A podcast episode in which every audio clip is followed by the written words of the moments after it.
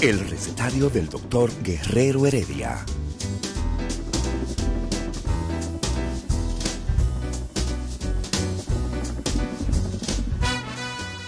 Una respuesta para cada pregunta.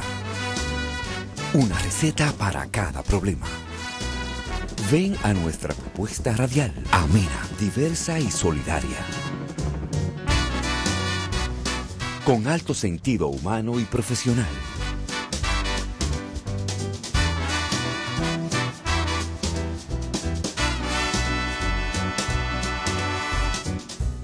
Buenos días. Bienvenidos al recetario del doctor Guerrero Heredia.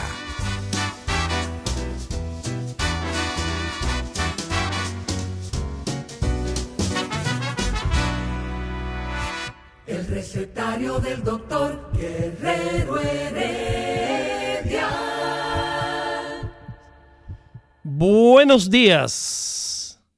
Hoy es jueves 25 de marzo.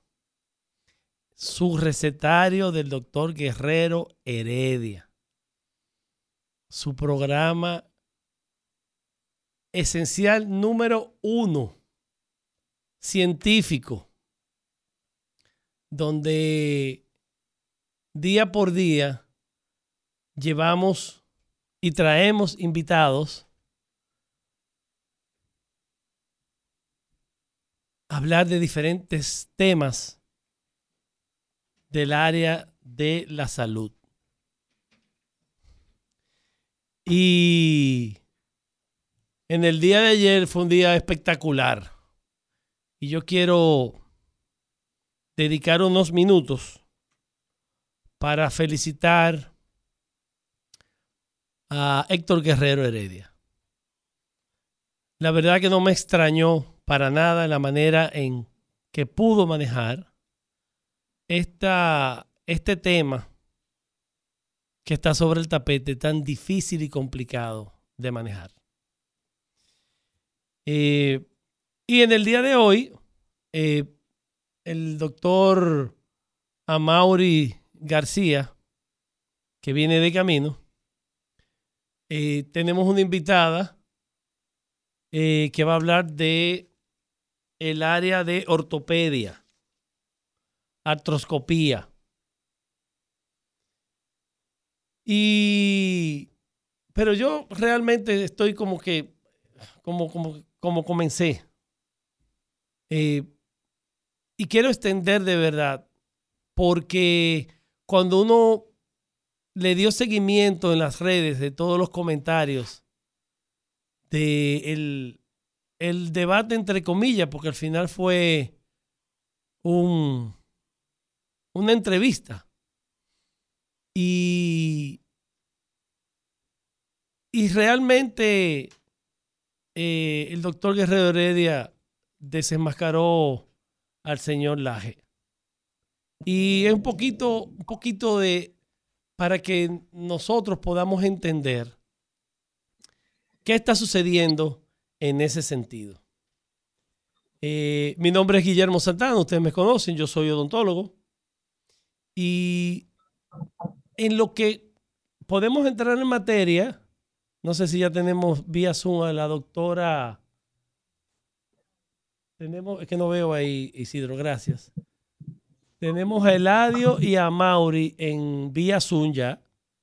Eh, yo quería comentar un poquito en esta época eh, que estamos, eh, y en días pasados vino una doctora que estaba hablando de las cefaleas y los, los dolores de cabeza.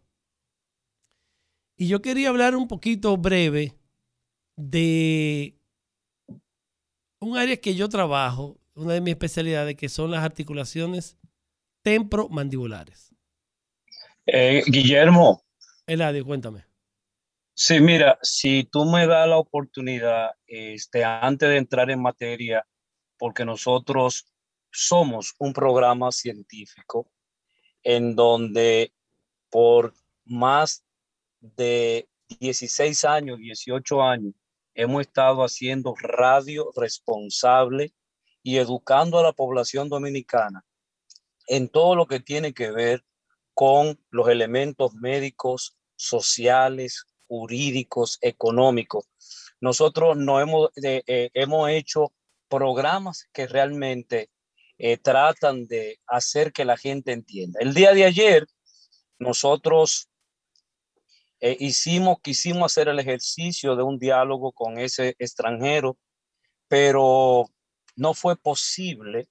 Muchas alteraciones emocionales se dieron, puesto que cuando uno ve que a un extranjero le permiten participar en debates tan importantes para nosotros los dominicanos que no necesitamos la injerencia absolutamente de ningún extranjero. La Iglesia Católica, porque ahí estuvo uno de los intelectuales del catolicismo, creo que el obispo de Baní, encabezando a ese señor, a ese joven que participó, uno se, se no sé, hay, hay un, realmente a uno le llega desde el punto de vista emocional el patriotismo frente a acontecimientos como ese.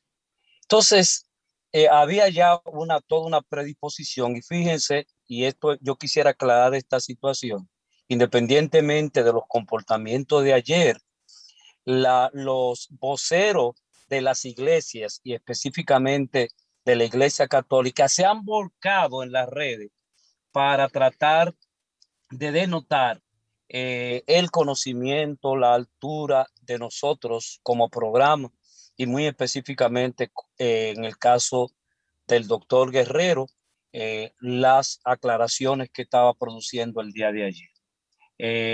Paso contigo, Guillermo.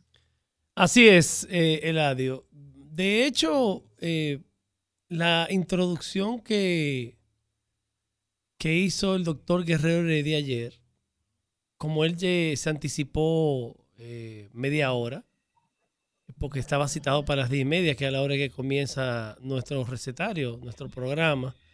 Pero como Héctor es un enlace entre el rumbo de la mañana, que es rumbo del país realmente, eh, él pudo comenzar a las 10 de la mañana y dice, el señor Laje desde las 6 de la mañana va, que son 4.400 programas y tal, que bueno, todas estas cosas le explicó. Y cuando él hace ese approach, o sea, como para comenzar a introducirlo en el tema, en el debate que se quería hacer, pero este señor cuando comienza a hablar, ¿cómo comenzó? Diciéndole mentiroso. Y por ahí siguió. Entonces, yo lo que creo es que él también vino a incidentar el debate. Yo de verdad no opino del tema porque realmente es un tema difícil. Yo tengo mis opiniones que me las reservo. Pero mira, mira una cosa, Guillermo, escúchame que te interrumpa. En la vez en el año 2019 que pasó eso, nosotros estábamos eh, relajando, por decirlo de una manera, y el eh, testigo de eso es también el religioso científico, eh, ¿cómo se llama? Carlos Veloz, quien estuvo en ese momento y simplemente quien dijo, quien dijo que él tuvo miedo relajando, fui yo. Y este señor ha inventado que supuestamente se dijo una mentira y eso es una calumnia y una falsedad de ese señor entrenado en, Washington en eh, contra, contra inteligencia, que tiene realmente el entrenamiento para hacer esa provocación. Ese es un joven Correcto. que escribió un libro, Guillermo, escribió un libro a favor de los generales eh, argentinos que tiraban a, a los seres humanos en el mar para que se ahogaran. Y ese hizo un libro defendiendo esa catástrofe humana. Eh, eh, tenemos también con nosotros ya al doctor Eladio eh, Hernández y Sabater. Eladio, ¿de dónde tú eres? ¿Tú eres de, de, la capital de la República o tú eres de provincia? ¿O tú te acuerdas? No, yo soy de la capital. No se oye. Mi mamá es, mi mamá es, eh, nació en el sur, eh, la trajeron de tres días aquí a la capital. Y, mi papá es capitaleño. ¿Y tú, eres entonces eh, capitaleño?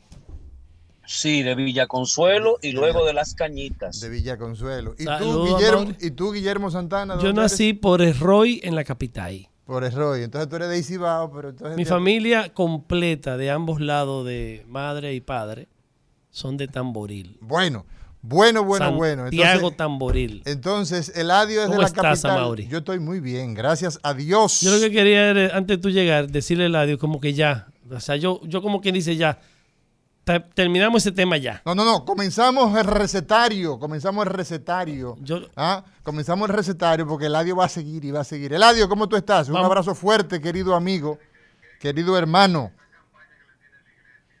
¿Bien? ¿Cómo es? Adelante. No, no, no, fue que se metió una conversación aquí en el teléfono. Una conversación en el teléfono. En el día de hoy, en este recetario, doctor Guerrero Heredia, por rumba 98.5, 98.5 y todas las redes sociales. Estamos en Twitter, estamos en Instagram en este momento, estamos transmitiéndonos en vivo. Live, 24 personas están conectadas ahora en, mismo. En Facebook Live, en Facebook Live a través de todas las redes sociales. Estamos en Twitter, en Instagram. Estamos en www.rumba985.com y desde ahí también estamos en YouTube. Y en el día de hoy nosotros vamos a estar hablando de la artrosis, artrosis cervical, el dolor cervical, para hacerlo más fácil, para hacerlo más digerible. ¿Por qué duele el cuello? ¿Cuáles son las causas? de tantos padecimientos. Y para que usted se contacte, se comunique con nosotros ¿ah? de forma directa a través de las líneas telefónicas, la línea local, el teléfono local 809-682-9850, 809-682-9850 y desde cualquier parte del planeta a través del 1-833-380-0062. El recetario del doctor Guerrero Heredia.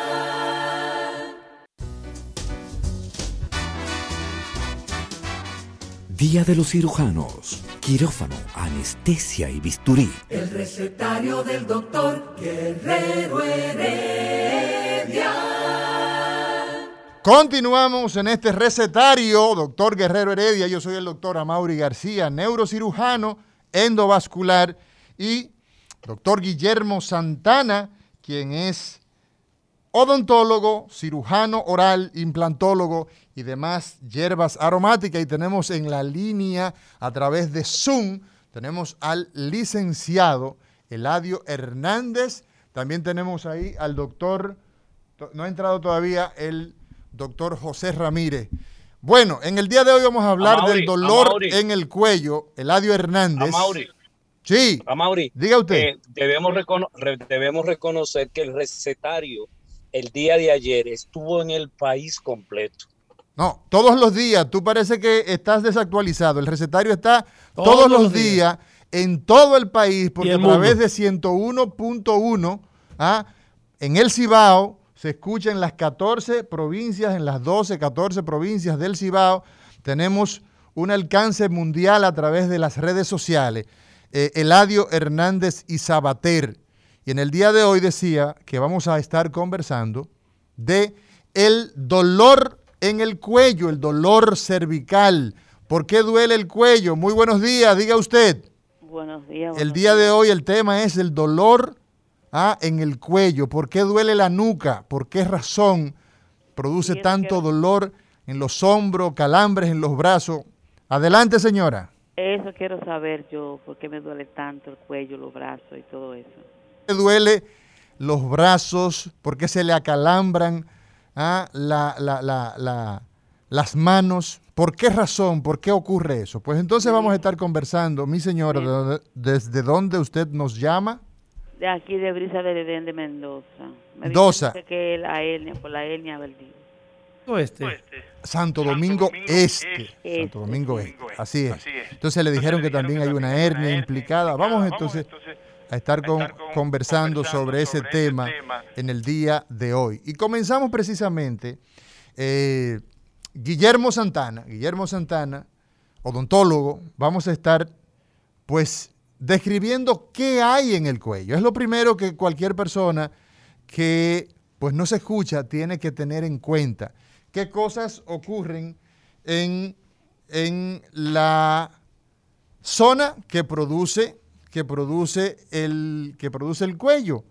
¿Ah? La zona que eh, eh, hay mucho movimiento. Que produce el dolor. Que produce el dolor en el cuello. Correcto. ¿Qué vamos a tener? Lo primero que hay que saber es que el cuello es la parte, ¿no? De la anatomía de nuestro cuerpo que sostiene la cabeza. En primer lugar, sostiene la cabeza y que al sostener la cabeza y ubicarse sobre el, eh, sobre el tórax, nosotros vamos a ver que ahí vamos a tener una cantidad de estructuras que las vértebras cervicales, las vértebras del cuello, son un conjunto de piezas, de piezas óseas, de huesos, que van a contener en su interior una porción del sistema nervioso central que se llama la médula espinal. La médula espinal. ¿Y qué pasa? Que a través de esa porción, esos huesos que en su conjunto van a formar la columna vertebral, tenemos entonces en el cuello que además de ese componente hay una cantidad de nervios que son como unos alambres que salen de las vértebras, que la atraviesan, ¿eh? que salen una parte que va hacia los músculos para que nos dé la actividad motora, para podernos movilizar, y recoge lo que pasa en el medio externo. Usted siente dolor en los brazos porque hay información desde el exterior y se pasa a través de esos cables que son los nervios. Y ocurre que además de hueso, además de esos nervios, además de la médula espinal, la porción cervical, la porción que está en el cuello, por eso le decimos cervical, vamos a tener que hay una cantidad de músculos que son los que permiten la movilización del cuello. Cuando nosotros llevamos la cabeza hacia adelante y la llevamos hacia atrás o la llevamos hacia los lados, tenemos una cantidad de músculos tanto por delante del cuello, son los músculos prevertebrales, ¿ah? y ahí hay un, una cantidad de músculos, alrededor de unos seis grupos de músculos, entre el grupo profundo que está delante de la columna, los llamados prevertebrales, el recto anterior mayor, el los intertransversarios, eh, el, el, el, largo del cuello, o sea, hay una gran cantidad de músculos, está el esternocleidomastoideo, están los escalenos anterior medio, o sea, hay una gran cantidad de músculos y también en la parte posterior, los llamados músculos paravertebrales, que son los músculos de la nuca. Y ocurre que además del hueso, de esos huesos, que es la columna, que son siete vértebras, una primera vértebra que sostiene, como en, en esa mitología griega que decíamos, ¿no? Que Atlas sostenía el mundo sobre sus hombros, entonces así se llama la primera vértebra. Es una vértebra especial, es una vértebra muy ancha, con un agujero muy grande, el agujero más grande que hay de todas las vértebras, es la de la primera vértebra, porque por ahí atraviesa una porción muy importante que, ne que, necesita, exacto, de la médula espinal y el punto de transición entre la médula espinal y el bulbo raquídeo, que son estructuras que sirven para vivir. Y necesitamos entonces que esas estructuras estén desahogadas que estén libres. Y una segunda vértebra también especial que tiene como una especie de diente en el cuerpo, que es la llamada apófisis odontoide, a propósito del doctor Guillermo Santana, ¿ah? odontólogo. Y entonces cinco vértebras adicionales que son muy parecidas a ella, y en total ese esqueleto de la columna cervical, de la columna vertebral del cuello, forman siete vértebras y hay ocho pares de nervio ¿ah? ocho de un lado, ocho del otro lado, todos los músculos que hemos mencionado y una caterva, una cantidad amplia de ligamentos, el ligamento vertebral común anterior, el ligamento vertebral común posterior, los ligamentos intertravensarios, el ligamento supraespinoso, el infra... O sea, hay una gran cantidad de ligamentos y todas esas estructuras son parte, además de las fascias, que son como una especie de vaina, de estuche, de envoltura. ¿Entiendes? No dije vaina, dije vaina que son las envolturas, las fascias, ¿no? Las estructuras que envuelven a los músculos. Y todas esas son de las partes que tenemos que tener en cuenta, ustedes y nosotros, para saber que además de esas estructuras que hemos mencionado, también hay arterias, hay vasos sanguíneos arteriales, hay vasos venosos, hay linfáticos, y hay una, un corolario de estructura que forman parte del cuello. Pero el cuello además tiene, además de la columna vertebral, tiene estructuras por delante, ¿verdad? Que delante de la columna inmediatamente ahí tenemos el esófago, que es por donde los alimentos pasan de la boca al estómago. Es un tubo, es un conducto músculo membranoso formado por músculos y por membrana, ¿no? Pero sobre todo muscular, es, es una especie de embudo, para que no nos confundamos, o yo no ser motivo de confusión, es un estuche formado básicamente por músculo. Pero es un tubo. Es un tubo, ¿verdad?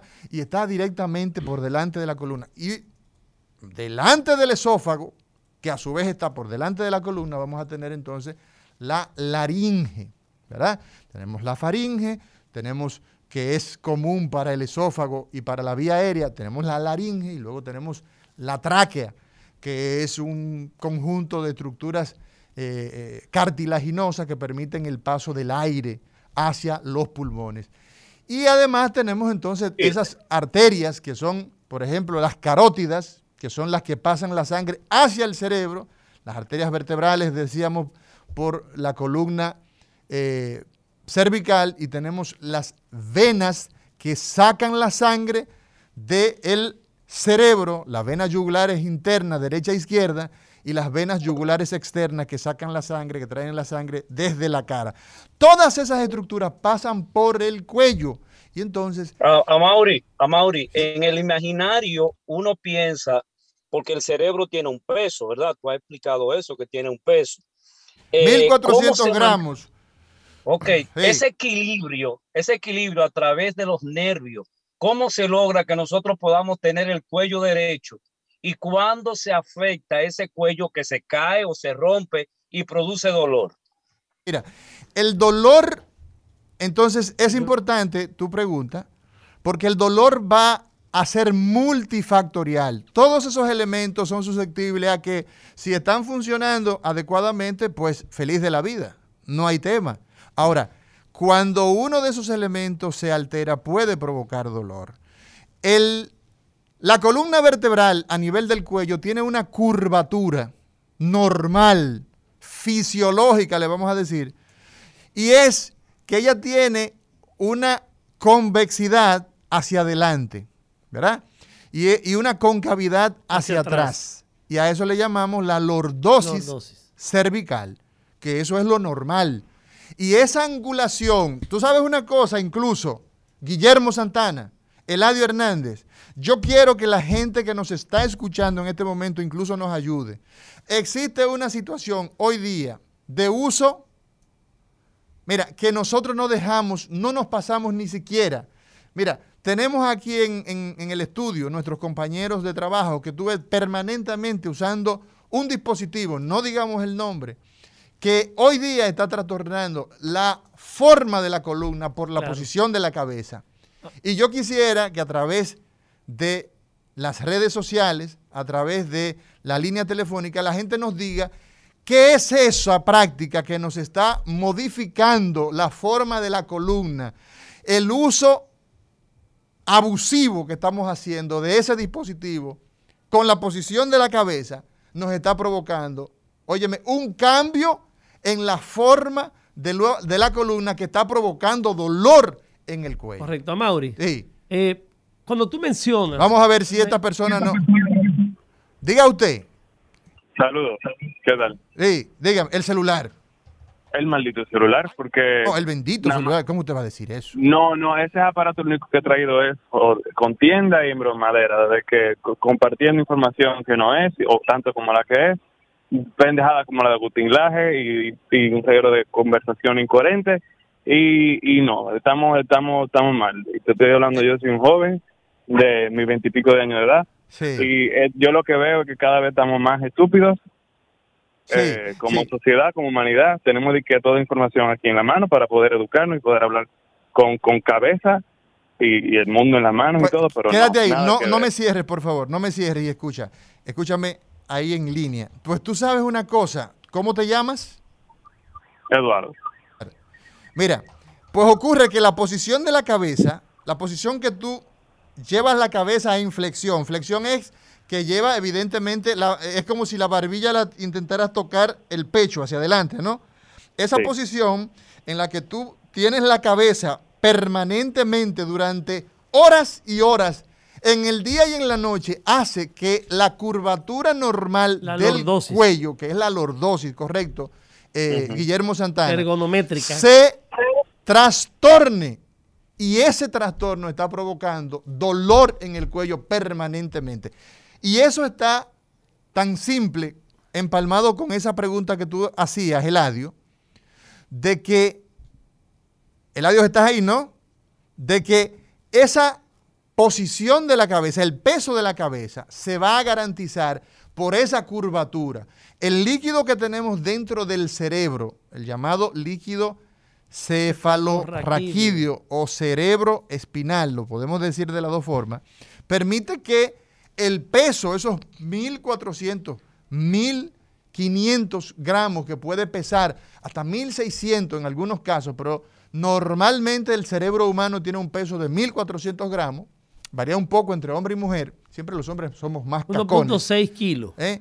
Somos más, más cacones los hombres. ¿Tú sabías eso, eh, eh, Guillermo? Los hombres somos más cacones. Entonces, ¿Somos más cacones? Más cacones, sí, pero eso no significa que seamos más inteligentes. supuestamente las mujeres son más inteligentes. No, pues, pero por mucho. Mi mamá es más inteligente que mi papá, pero por Yo mucho. entiendo que la mujer es más inteligente, es más que el hombre. inteligente que yo. Nosotros los hombres somos brutos. No, no, yo no diría que somos brutos, pero las mujeres son más Comparado con la mujer, No, no, no, brutísimos la- somos no, no, no, no, las mujeres son su- seres muy inteligentes. Entonces, ¿qué ocurre?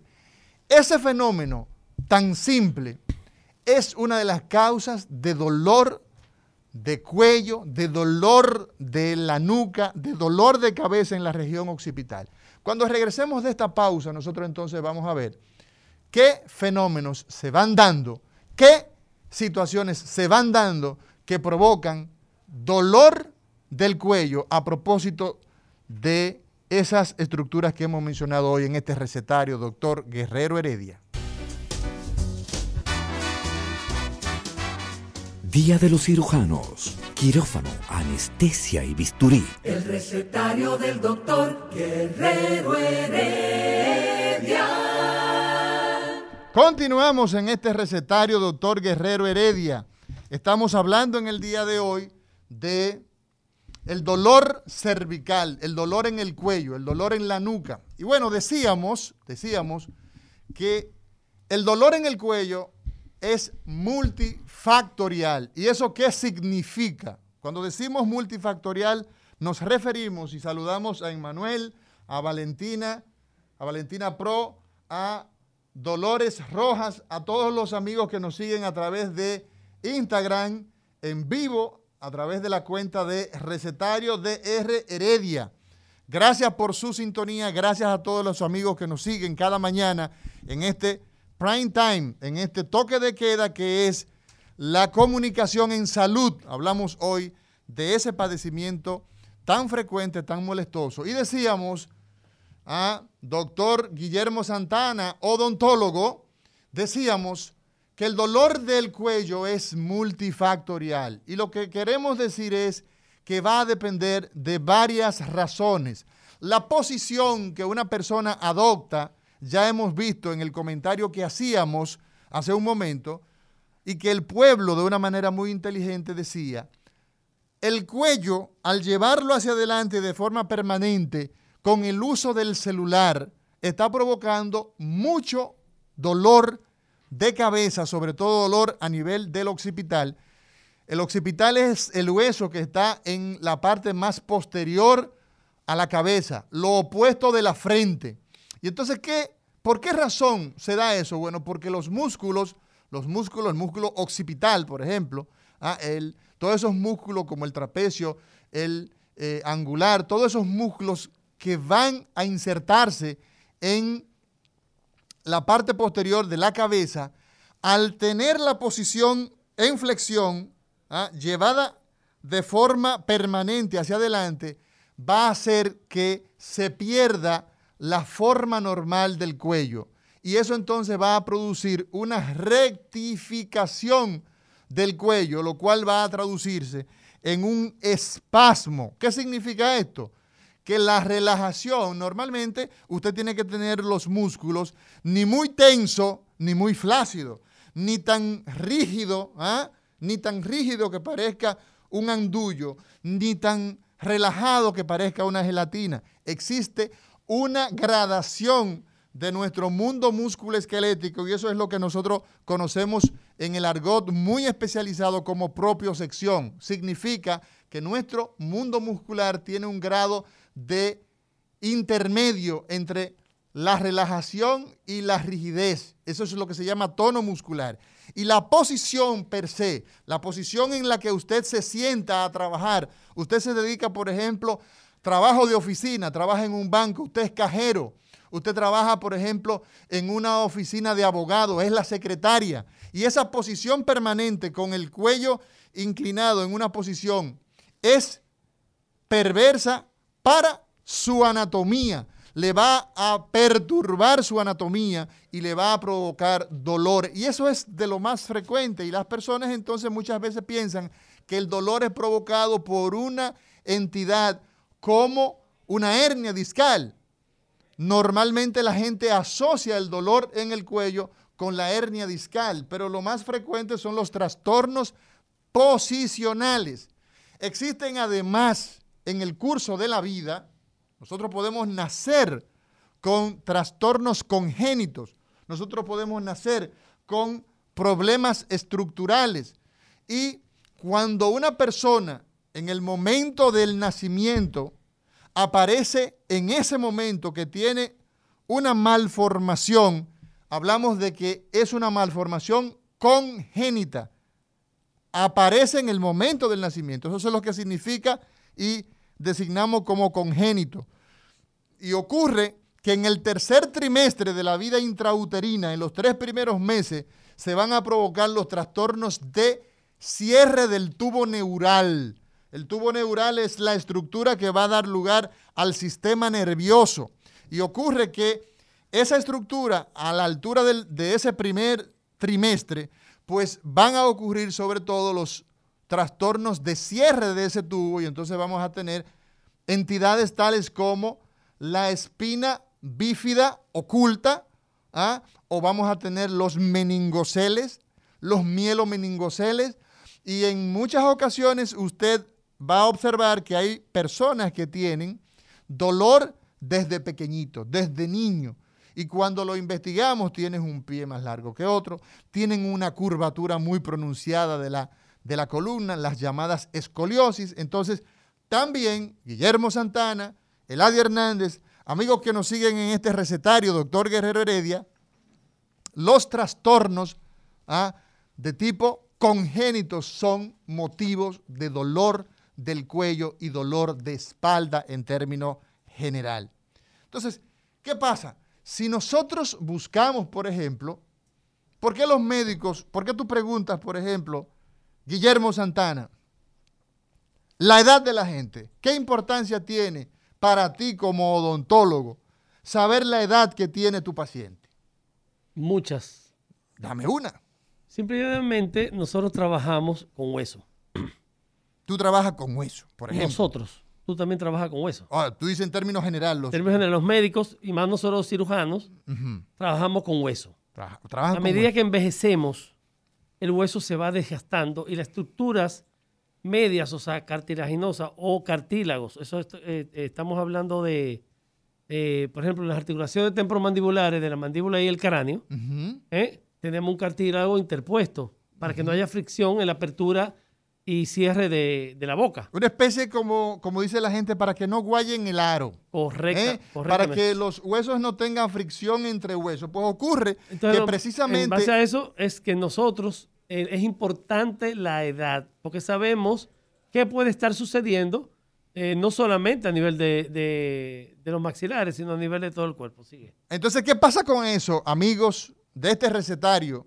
Doctor Guerrero Heredia, en 98.5 rumbo E- FM, nosotros vamos a ver que el médico, el profesional de la salud, el odontólogo, ¿ah? el fisiatra, cualquier profesional del área de la salud, la enfermera, por ejemplo, en Europa se está utilizando ya en las últimas décadas el uso de la comadrona. O sea, el profesional de la salud, cual que sea, necesita saber una serie de información. Y ese es uno de los problemas más importantes que tenemos, que la gente padece de una situación, de ese dolor en el cuello, pero ocurre que solamente anda buscando un medicamento que le quite el dolor. Y la práctica médica está basada en una entrevista. El médico tiene que preguntarle al paciente una serie de asuntos que son fundamentales porque la información del paciente, la información que brinda el paciente, la información que brinda el familiar del paciente en el caso de que el paciente esté imposibilitado o para complementar, es fundamental. Ese paciente tiene toda la información y el médico simplemente será un Sherlock Holmes que va a tomar esa información, la va a interpretar y por eso entonces se pasa 6, 7, 8 años estudiando en la escuela de medicina para poder interpretar esos síntomas que él tiene o esos signos que el médico encuentra y entonces desde el punto de vista semiológico poder transformarlo en una conclusión clínica preliminar. Entonces, por esa razón, la edad del paciente es importante. Por esa razón, cuando una persona te dice a ti que tiene dolor y que tiene, por ejemplo, 15 años, 14, 16, 17, 20 años, 21 años, eso tiene una asociación casi siempre con actividades. Ese muchacho eh, eh, eh, practica, por ejemplo, taekwondo, practica deportes de contacto o de alto impacto, trabaja, por ejemplo, mucho en la cancha, se pasa el día entero jugando fútbol, en fin. Y evidentemente que esa actividad de ese paciente, ¿ah? de ese ser humano, te va a ti a traducir una información de mucho valor. Entonces, la actividad del ser humano, la actividad de el día a día, traduce una información para el médico que es que tú no la puedes eh, eh, eh, eliminar, que no la puedes dejar de lado. Y ese es uno de los grandes problemas que tenemos en la medicina moderna, en esa medicina hipermoderna, en esa medicina donde tú tienes el PET donde tú tienes la resonancia funcional, donde tú tienes la espectroscopía, donde tú tienes la emisión de positrones, donde tú tienes tanta divina tecnología, pero no eres capaz de sentarte cinco minutos y conversar con ese paciente y preguntarle desde cuándo usted tiene ese dolor. Si usted no hace ese ejercicio, usted va a ser el médico que hace así, baja la cabeza, escribe en la receta y pone, tómese esa pastilla, tómese ese medicamento, hágase ese estudio y nos vemos. Y cuando venga el paciente, entonces usted va a ver los resultados de ese examen de ese paciente, usted no habrá tocado a ese paciente, usted no habrá hablado con ese paciente y ese paciente se va a pasar años dando vuelta como estuvo el pueblo de Israel en el desierto. Y ese paciente va a llegar en uno, dos, tres, cuatro médicos probablemente que hacen una práctica de esa naturaleza y que no va a poder establecer un concepto desde el punto de vista deontológico, la relación entre el médico y el paciente no va a existir porque no hubo comunicación, porque no hubo una información que el médico debió pedirle y que el paciente debió darle. Diga usted. Sí, bueno, yo quiero saber por qué si un adolescente que tiene 13, 14 años pierde un diente permanente anterior, por ejemplo, hay que esperar, eh, según los odontólogos, después de los 18 o 21 años para poner un implante. ¿Qué es lo que pasa con el hueso? ¿Es que doctor, información o por qué o por qué hay que esperar para un implante? Adelante, Guillermo Santana. Es muy, muy buena pregunta. No estamos hablando de eso, pero realmente, como a Mauri preguntó eh, qué tiene que ver la edad cuando preguntamos, simplemente el crecimiento de nosotros, los seres humanos, nosotros no solamente crecemos hacia arriba, nosotros crecemos tridimensional, hacia adelante, atrás y hacia los lados. Entonces, el diente permanente, el que usted dijo, el central superior, sale aproximadamente a los 8, eh, después que se muda, entre 6 y 9 años. Entonces, si lo perdió a temprana edad, todavía el cráneo ni los, los maxilares no están del tamaño que va a estar permanentemente en el tiempo. Eso está creciendo hasta los 18 y hasta los 21. Entonces, normalmente, si usted coloca un implante en temprana edad, es posible que a medida que va, o podría atrofiar hasta el crecimiento, o tampoco va a estar en el lugar correcto cuando se le ponga o se rehabilite en el momento y pueda entorpecer la evolución y recambio de los demás dientes que quedan en boca. Diga usted, buenas. Buenas, buenas. Doctores, buenos días. Hello. Escuchamos fuerte y alto. Gracias, caballero. Primeramente, pido excusa porque me quiero referir a lo de ayer o lo tomamos o lo dejamos y soltamos a ese señor. Perfecto, listo. O sea, realmente entiendo que no es la altura del programa para dedicarle dos segundos a él. Si le, yo me pasé el día leyendo las redes respecto a, al doctor Guerrero Heredia, admiro mucho a Nieve y al equipo, pero no debemos dedicarle dos segundos más a ese tema. Muy, muy agradecido Yo estoy de acuerdo 100% con, ese, con esa llamada. Por su sintonía. Muchas gracias. Diga usted, buenas. Aló, buenas. Aló, buenas. Le escuchamos, claro. Y... Ah, buenos días, buenas tardes o buenos días. El problema mío es un dolor en el cuello. ¿Aló? ¿Tiene usted, señora? ¿Cuántos años? 63. 63 años. Entonces, la primera pregunta que siempre hacemos, que el médico, ese médico de cabecera, ese médico comunitario debe hacerle es precisamente, ¿qué le trae por acá, por el consultorio? ¿Qué le trae por este recetario a usted? Ah, dolor en el cuello. Muy bien, entonces, ¿desde cuándo a usted le duele el cuello? Haga memoria. Bueno, ese problema yo lo tengo desde hace como nueve o diez años. Exacto, nueve o diez años. Sí, he ido y una tercera pregunta, una tercera pregunta. Y esas son las tres preguntas básicas que el médico tiene que hacer a cualquier paciente. No importa la especialidad, no importa de lo que se trate. ¿Cómo le comenzó ese dolor? ¿Qué usted recuerda? ¿Cómo usted recuerda que le comenzó ese dolor? Como un encogimiento.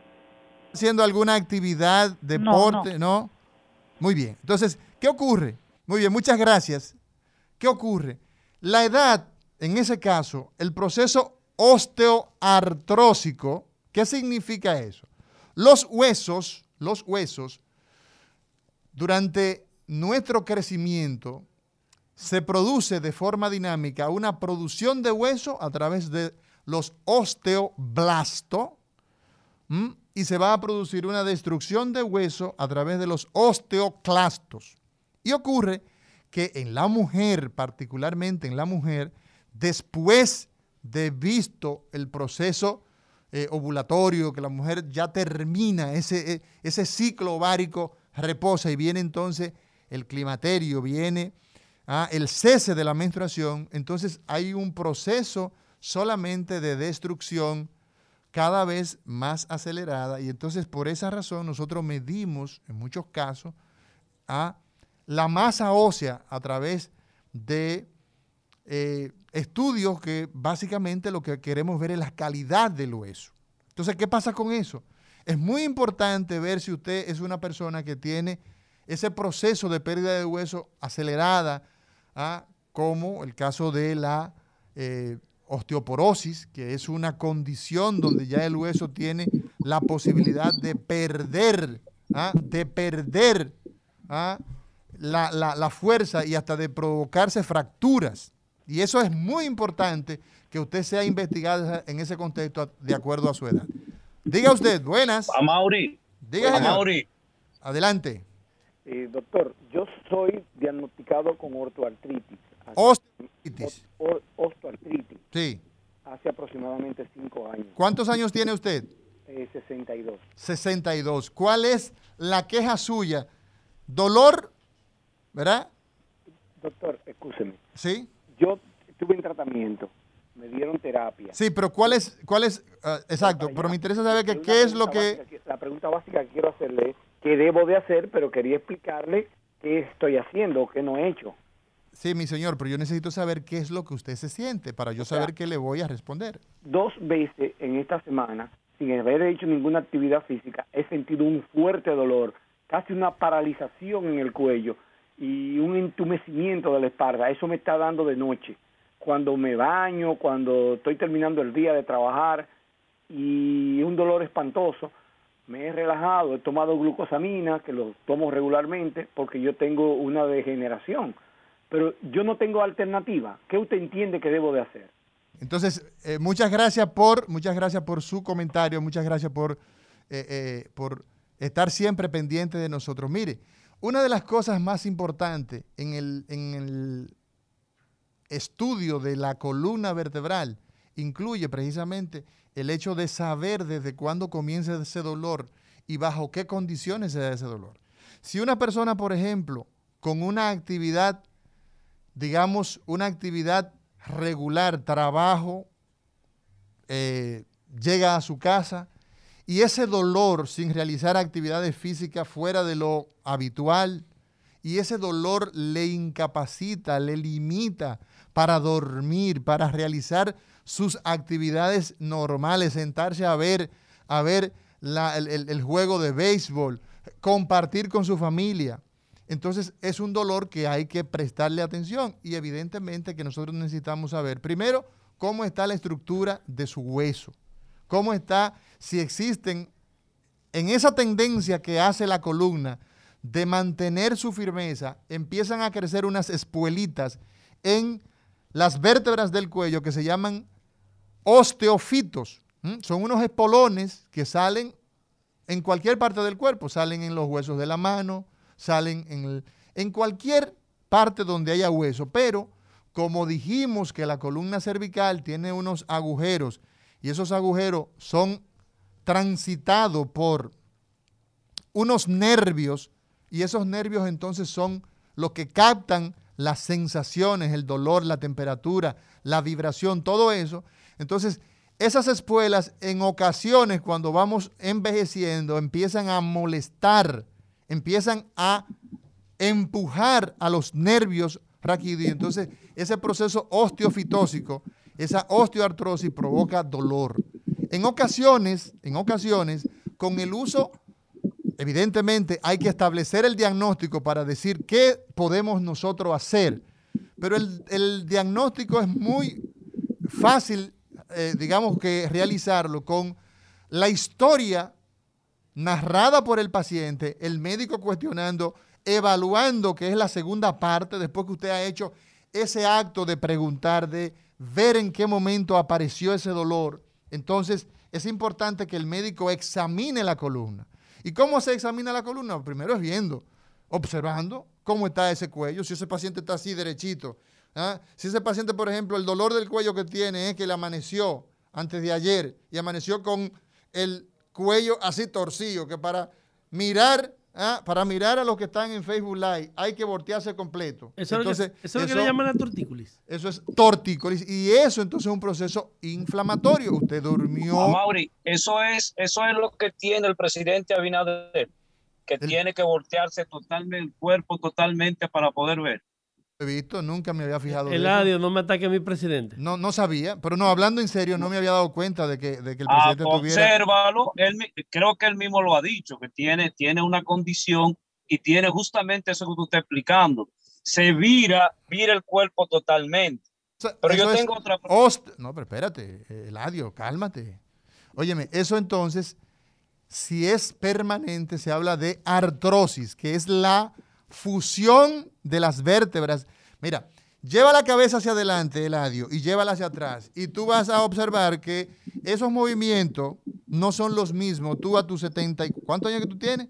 A tus Sigue, sigue, am- Mauri, a tu amplia edad, los movimientos del cuello se van perdiendo, no es serio. O sea, a medida que vamos envejeciendo, yo no tengo la flexibilidad y no puedo extender el cuello hacia atrás, ¿no? Evidentemente, o flexionarlo hacia adelante como lo hacía cuando tenía 18 años. A los 45, pues tengo ya cierta limitación, pero hay procesos degenerativos donde se pierde tanto material óseo.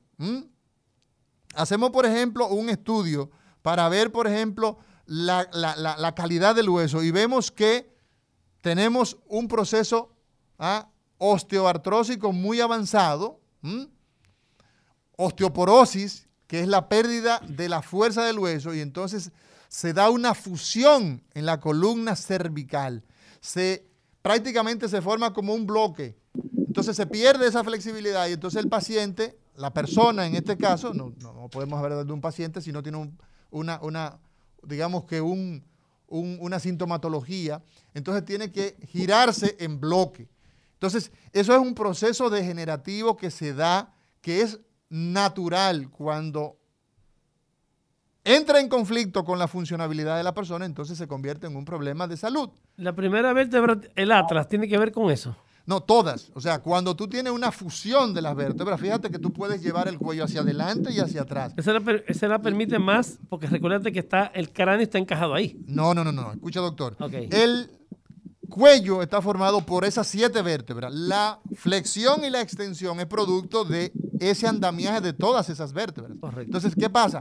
Nosotros tenemos la degeneración del, del- de, de la columna cervical como uno de, los, de las causas de dolor, el proceso osteoartrósico y degenerativo. O sea, a las En personas- conjunto, entonces, son todas que se desgastan En- a la vez. se van desgastando, evidentemente. Eh, eh, tú vas a tener que se puede dar de manera, eh, eh, eh, de manera particular y luego entonces todas las vértebras, si ese proceso es muy acelerado, entonces van a provocar que se fusione todo y ese no sería el, el problema más importante, que lo es. El problema muchas veces es que el espacio por donde va la médula, que es el conducto raquídeo, entonces se estrecha mucho. Y eso también entonces causa de dolor muy importante, que es el llamado síndrome de canal estrecho, que después de esta pausa vamos entonces a hablar de el tú- síndrome Tú no estás saludando. Pausa, tú no pausa. estás Del- saludando a nuestro público. del a nuestro canal, público que está en vivo. el síndrome de canal estrecho.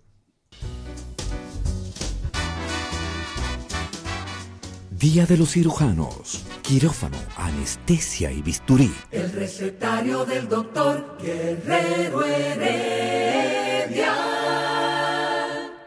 Continuamos en este recetario, doctor Guillermo Santana, odontólogo, licenciado Eladio Hernández, psicólogo clínico, el doctor Amaury García, neurocirujano endovascular, y saludos a todos nuestros amigos que están en Facebook Live, a Matthew Peguero, tenemos a Juanpi Álvarez, a, tenemos a, ¿a quién más? Tenemos a, La- Javi Matos, a Javi Matos, ayúdame. Matthew Peguero, Hugo Suárez, Kendall, eh, Kendall, Dani, Dani, Dani, Alonso, eh, después sí. Hay una gran cantidad de personas que saludamos, que le agradecemos la, eh, la fidelidad y la sintonía. Bueno, entonces ahí tenemos, ahí tenemos Amaury, una cantidad. Amaury, si tú me permites hacerte otra pregunta. Hay, no, hay ¿Qué un, hay, un, pasa? espérate, hay un tema que es el síndrome de canal estrecho que me interesa eh, por lo menos que no se quede en el aire, y responderle una pregunta, Sí, sí, sí. Eladio, a la posición durante la lectura. Sí, la posición en los estudiantes. Yo quiero preguntar. Ajá. Adiós. La, la posición de la cabeza, ya decíamos en el intermedio del programa, decíamos que la posición de la cabeza, ¿verdad? Y el cuello en una posición permanente, como es la flexión sostenida, puede provocar efectivamente dolor en la columna vertebral, dolor en el cuello, dolor en la nuca. Así es. Entonces, decíamos que existe una condición en los mayores, en los adultos mayores, que es muy frecuente y que son causa de no pocas visitas al neurocirujano, al neurólogo, al médico general, al médico en términos, al ortopeda, a todos los que hacemos medicina de manera eh, general, podríamos decir. Y es que a medida que vamos envejeciendo, entonces ese proceso degenerativo, y yo les digo a mis pacientes, los pacientes que, que nos escuchan, eh, mis pacientes que nos me escuchan podrían eh, eh, atestiguar eso, y es que yo les digo, mire, la piel se arruga, la piel a medida que envejecemos se arruga, y los huesos también. Entonces, ese proceso degenerativo, que es normal y natural, por algunas razones, y entre ellas está la alimentación que tenemos desde en las primeras etapas de la vida, el consumo de legumbres, de lácteos, de huevo, esa la práctica del deporte hace que los huesos sean de buena o de mala calidad.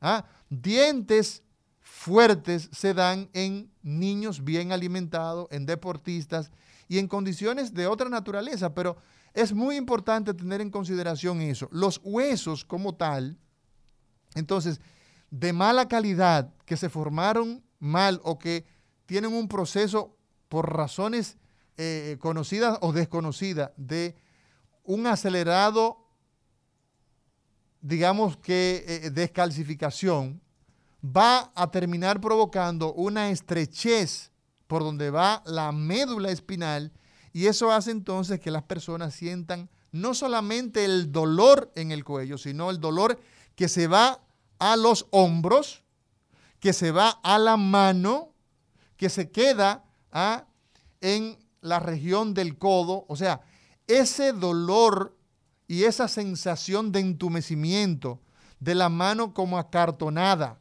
la sensación de hormigueo permanente, ese es el dolor de tipo radicular. ¿Qué significa ese término? Las raíces que vienen de las manos, del antebrazo, del brazo, del hombro y que entra por la columna, al ese agujero estrecharse por el proceso degenerativo y por la presencia de un osteofito, de una, de una espuelita, entonces eso va a provocar que el paciente tenga esa sensación que se inicia en el cuello y que se transmite al hombro, a los brazos. Esa es una radiculopatía, una palabra que significa simplemente que la raíz, ah, esa raíz nerviosa se comprime. Y en ocasiones el proceso va más allá de eso. Incluye cuando la médula entonces está siendo apretada, está siendo aprisionada, porque el, eh, la, habitación por donde está la médula, esa casa, se ha encogido. ¿Por qué? Porque las vértebras han empezado a crecer alrededor, se produce ese proceso degenerativo y entonces viene datos de compresión medular Se le queda chiquita la casa a la médula. a la médula. Exactamente. O sea, la médula tiene un proceso de compresión desde fuera hacia adentro y entonces eso puede hacer que el paciente, la paciente, termine con afectaciones motoras. Personas que, por ejemplo, en el día de antes de ayer yo veía un cuadro, una- un señor de unos 60 años que camina con bastón, pero no es el típico paciente que camina con bastón porque le duele la cadera o le duele una rodilla. No, no, no. Este paciente tiene disminución de la fuerza en las cuatro extremidades. Y ahí es donde yo quiero hacer mi insistencia para que ustedes que nos están escuchando en este recetario, que nos siguen día a día las orientaciones como médicos, esos pacientes que empiezan a tener cambios en la anatomía de la mano. Fíjate que en la mano hay dos eminencias. El dedo pulgar tiene ah, en la base del dedo pulgar hay, un, hay, una, hay una elevación que le llamamos la eminencia tenar. Y esa eminencia tenar está formada por cuatro músculos. Y en el dedo, en el quinto dedo, el llamado meñique, ese dedo también tiene una eminencia, que es la eminencia hipotenar.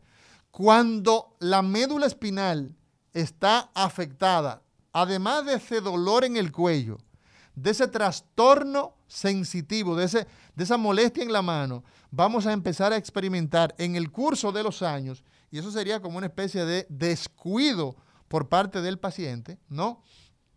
Que la mano se le pone aplanada, se le prácticamente se le atrofia los músculos de la eminencia tenar. Esa, esa masa que tenemos aquí para los pacientes que nos están siguiendo, para, para Daniel Devers, por ejemplo, ¿ah? para Álvaro David, nosotros vamos a ver que esa, que nos están viendo por Facebook Live, esa eminencia de acá se empieza a aplanar.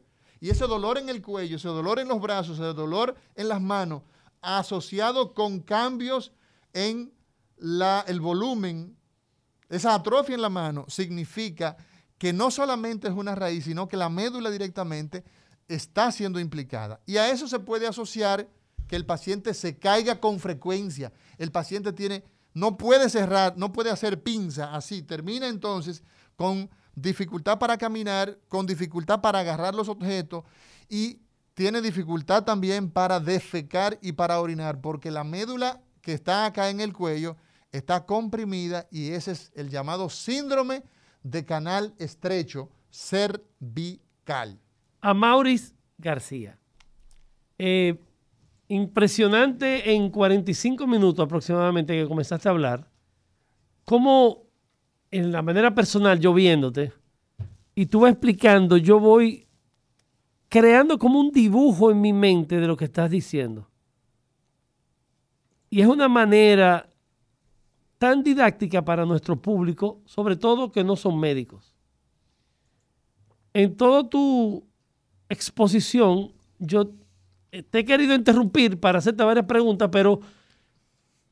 No te lo que, no, no, no, no, no, no, no, no quise interrumpirte y creo que no valía la pena interrumpirte porque estaba muy brillante.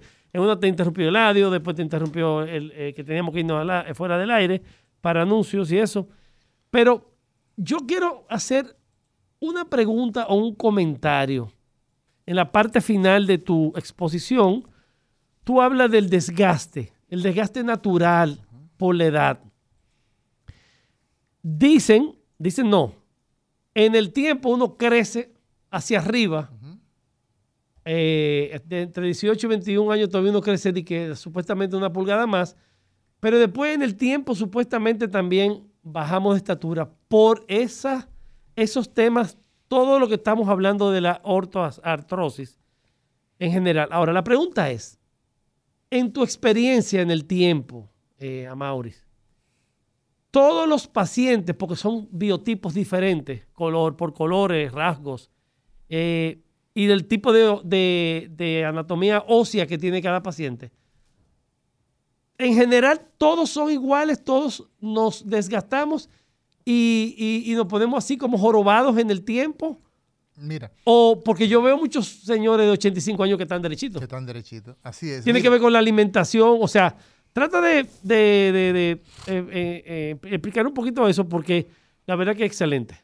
Mira, Santiago, ¿ah? Guillermo Santiago, Eladio Santana. Santana, perdón, discúlpame, Guillermo Santana, Eladio y todos los amigos que nos escuchan, esa es una de las cuestionantes que muchas veces las personas pues se generan y es que el, el cambio en la postura, la forma del cuerpo va a depender de características propias, ¿verdad? Nutricionales, etcétera. No todos somos del mismo tamaño, no todos somos del mismo color, no todos tenemos los ojos de la misma con la misma, el mismo tono, etcétera, etcétera. Y de la misma manera, no todos padecemos de las mismas condiciones. Eso es más que evidente. Ahora bien, es, digamos que, eh, de esperar que algunos seres humanos, por condiciones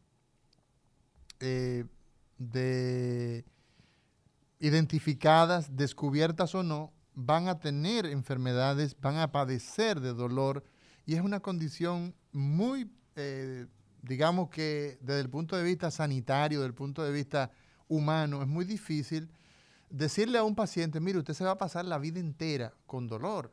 Entonces, para eso nosotros tenemos alternativas. los cambios en la posición, por ejemplo, tú has visto típico, ¿no?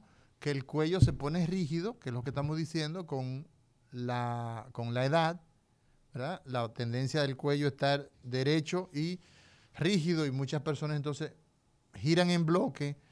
Se forma una joroba encima de la escápula, ¿ah? los homóplatos, que son los dos huesos que están, la llamada paletilla. En la espalda, detrás del pecho. Pero en la espalda, alta. Y entonces se forma esa joroba, que es la llamada sifosis.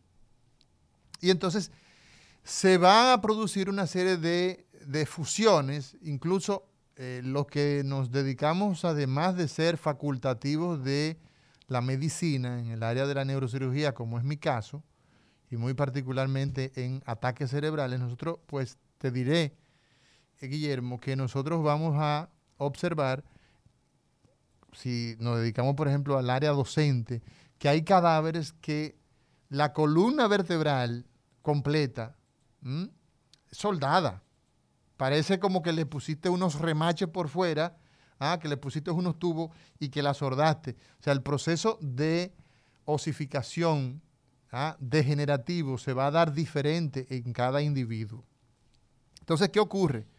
Lo importante en el caso, por ejemplo, del paciente que tiene padecimiento de dolor de espalda, de dolor cervical, de dolor eh, de manera permanente, es establecer la calidad del hueso. La, por ejemplo, la densitometría, que es un estudio muy, muy común que lo utilizamos lo que hacemos neurocirugía, lo que nos dedicamos a esto, también los endocrinólogos, para valorar la calidad de ese hueso, nos va a ayudar a nosotros mucho a establecer cuál es la potencialidad que tiene ese hueso de asumir la carga que lleva.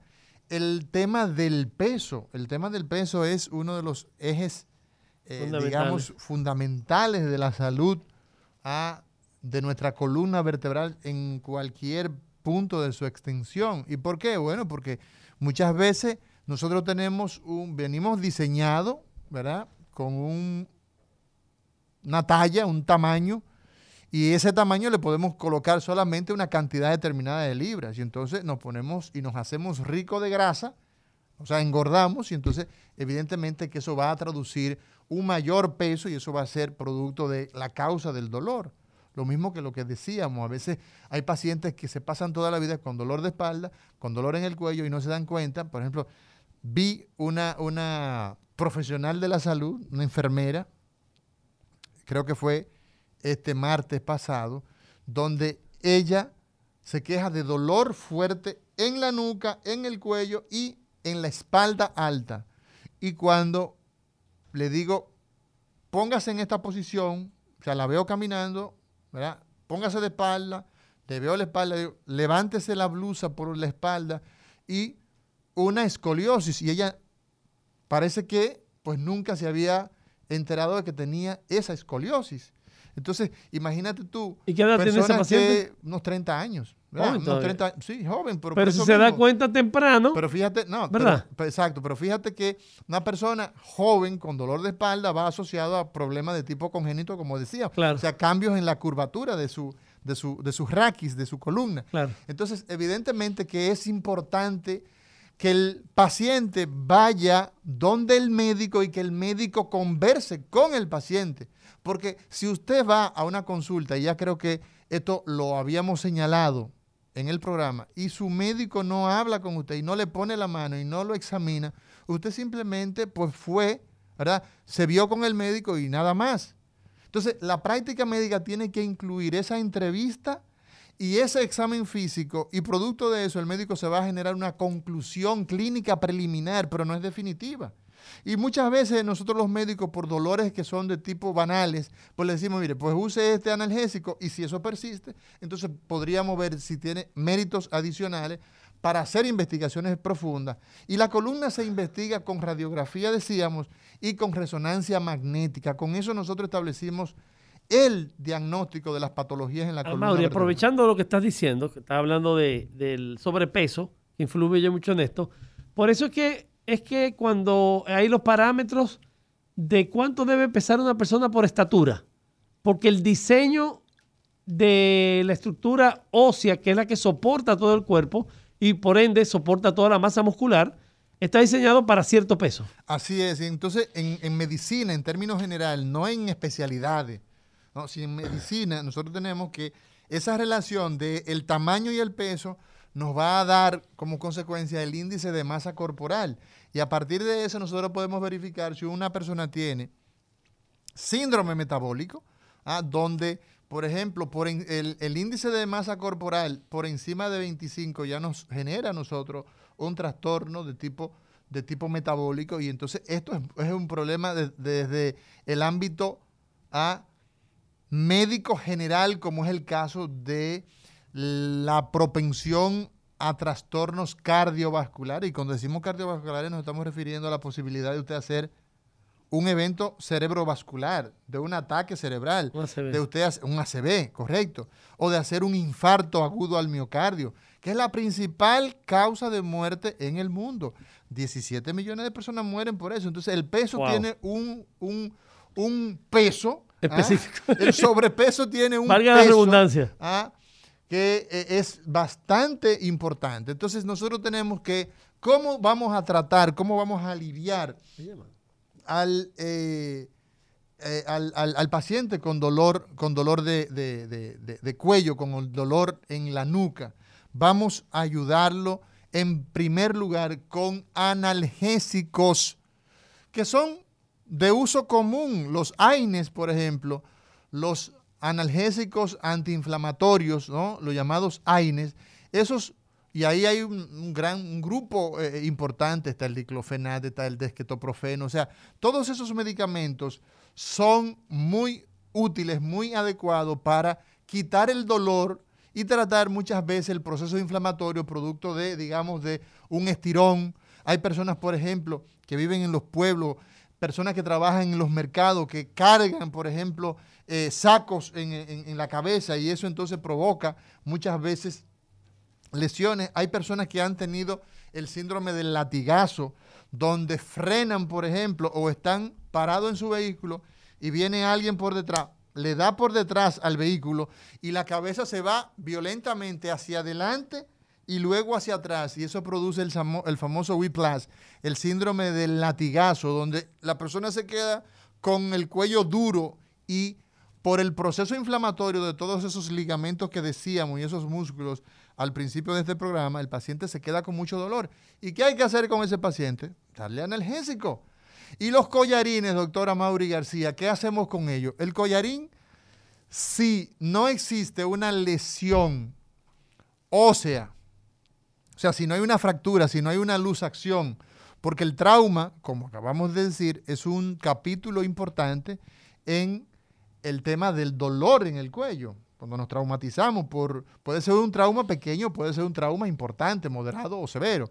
Entonces, incluso por, e, esa es la razón por la que cuando una persona tiene un, un trauma y no sabemos cuál es la naturaleza, le ponemos un collarín porque podemos sospechar que se ha fracturado una vértebra y eso es una catástrofe porque esa persona, si la médula se daña definitiva, pues entonces ahí terminó la capacidad de movilidad, la capacidad de esa persona sentir, de utilizar sus esfínteres, ¿ah? o sea, de orinar o de defecar. Entonces, en esos casos, pues sí, vamos a utilizar collarín porque no sabemos si hay una lesión. Pero si usted descartó, si el médico ya sabe que no tiene una lesión, pues podemos utilizar, qué sé yo, los primeros dos días para tratar conjuntamente con los analgésicos el dolor, la inmovilización con un collarín blando. Pero después de dos o tres días, el collarín lo que va a hacer es problema. ¿Por qué?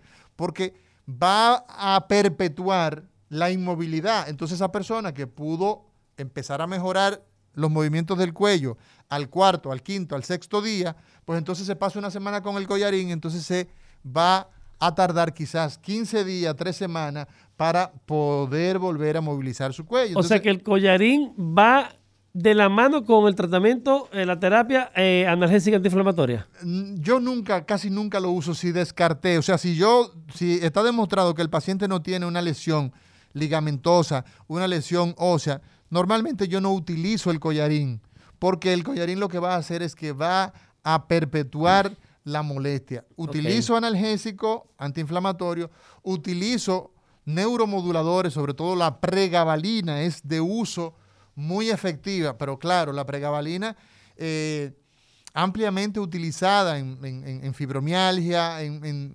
múltiples eh, padecimientos, muchas veces se utiliza de forma inadecuada. Entonces los pacientes, cuando la pregabalina se usa de manera inadecuada, les da mucho sueño, le da mucho mareo y el medicamento se desacredita, pero es por mal uso. Es un medicamento excelente. Entonces, ¿qué pasa? El reposo puede ayudar porque mucha gente, ¿verdad?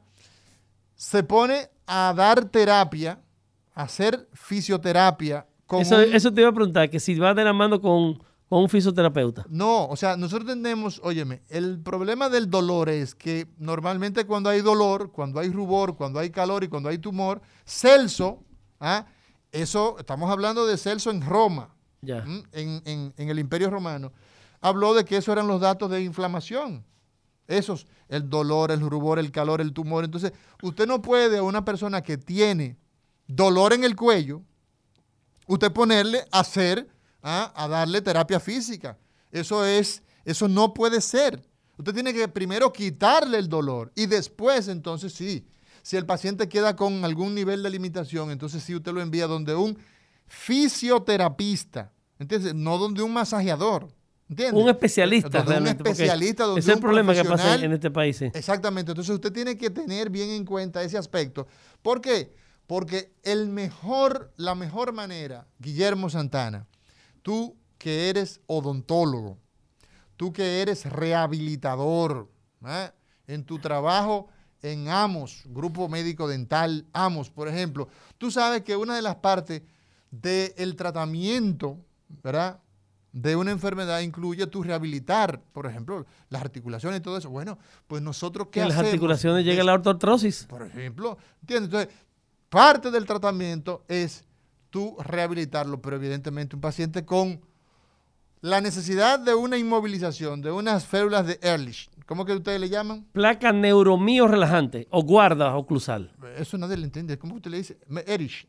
¿Cómo que usted le... Guarda oclusal. Ah, una guarda oclusal. Por ejemplo, si tú en una lugar, plaquita. Exacto. Si tú en lugar de hacer eso, lo mandas a hacer rehabilitación entonces no estás haciendo Va a desbaratar todos los dientes que le hagan. ¿Entiendes? Entonces, lo primero que se hace es quitarle el dolor al paciente con las medidas analgésicas, con muchas veces con reposo, con los neuromoduladores y después entonces el paciente que ya va mejorando, que vemos que el paciente se quedó en esas fases, entonces pues lo podemos mandar a rehabilitación. Una de las cosas que vamos a tener con más con más frecuencia es que el 80% de los pacientes nuestros va a ser suficiente manejarlo de esa manera. O sea, no llega a nivel quirúrgico. El 20% de los pacientes con patología de la columna vertebral, sea a nivel cervical o a nivel eh, lumbar, son los que son van las hernias a, lumbares, a, requerir, a requerir no, porque la, no solamente la hernia como tal. es, la, que más común, la que más conoce todo el mundo. ¡Ay, tengo una hernia! Exacto, e, esa es la tendencia. Sin embargo, por ejemplo, el proceso, el proceso osteoartrósico puede provocar, puede hacer que si el paciente tiene una estrechez y ese paciente empezó a perder capacidad de movilización, la capacidad de tocar los objetos, en fin, entonces ese paciente puede tener la necesidad de hacerle una cirugía para descomprimir la columna vertebral. Diga usted. Sí, doctor, ¿cómo está usted? Mire, yo tengo un problema de hace más de 15 años y me han hecho ya dos veces la resonancia magnética. Y es un problema, un problema lumbar. El lumbar, entonces la columna de la región lumbar. Entonces, sí, pero que me- he hecho dos veces la, resonancia y salgo sin nada. Están bien todos mis discos. Y, ese- y desde que yo me, me doblo mucho, o si duro mucho, mucho, mucho parado, hago, algo- algo de fuerza, dos preguntas para usted. ¿El dolor es en el sentido de la correa, así mismo, como si fuera el cinturón? ¿Y qué edad tiene usted? 54 años, casi 55. Chito. Muchachito, usted. usted, usted muchachito. ¿Y Gracias, gracias. Dígame, dígame la forma del dolor. ¿Es como en forma de la correa o se va hacia la pierna? ¿Cómo no, es? no, no. so- solo en la, en la parte del lumbar, solo parte de la columna, en la, en la correa nada más. Exacto. Entonces, ese dolor, muchas gracias. Ese dolor que usted tiene es de tipo facetario. ¿Qué significa? Los puntos donde las vértebras se enganchan, articulan, se llaman las facetas. Y pues ocurre que ese dolor, el famoso derrengao, ¿m? el derrengamiento, es producto normalmente de un proceso facetario, de un proceso inflamatorio. Entonces, evidentemente que si lo que usted tiene es una inflamación facetaria, las resonancias pues van a salir normales porque es un problema de tipo articular. Eso muchas veces, esos son analgésicos, a veces es necesario utilizar estrategias diferentes con el uso de esteroides, pero eso evidentemente que es de manera muy, pero muy individualizada. Yo creo que el tiempo se nos ha ido, Guillermo Santana. Excelente, Amaury. La verdad día. es que eh, qué relajado uno se siente cuando vuelve a lo científico. Bueno. Señor director, disponga usted, mañana será otro día en este recetario, doctor Guerrero Heredia. El recetario del doctor Guerrero Heredia. Rumba 98.5, una emisora RCC Media.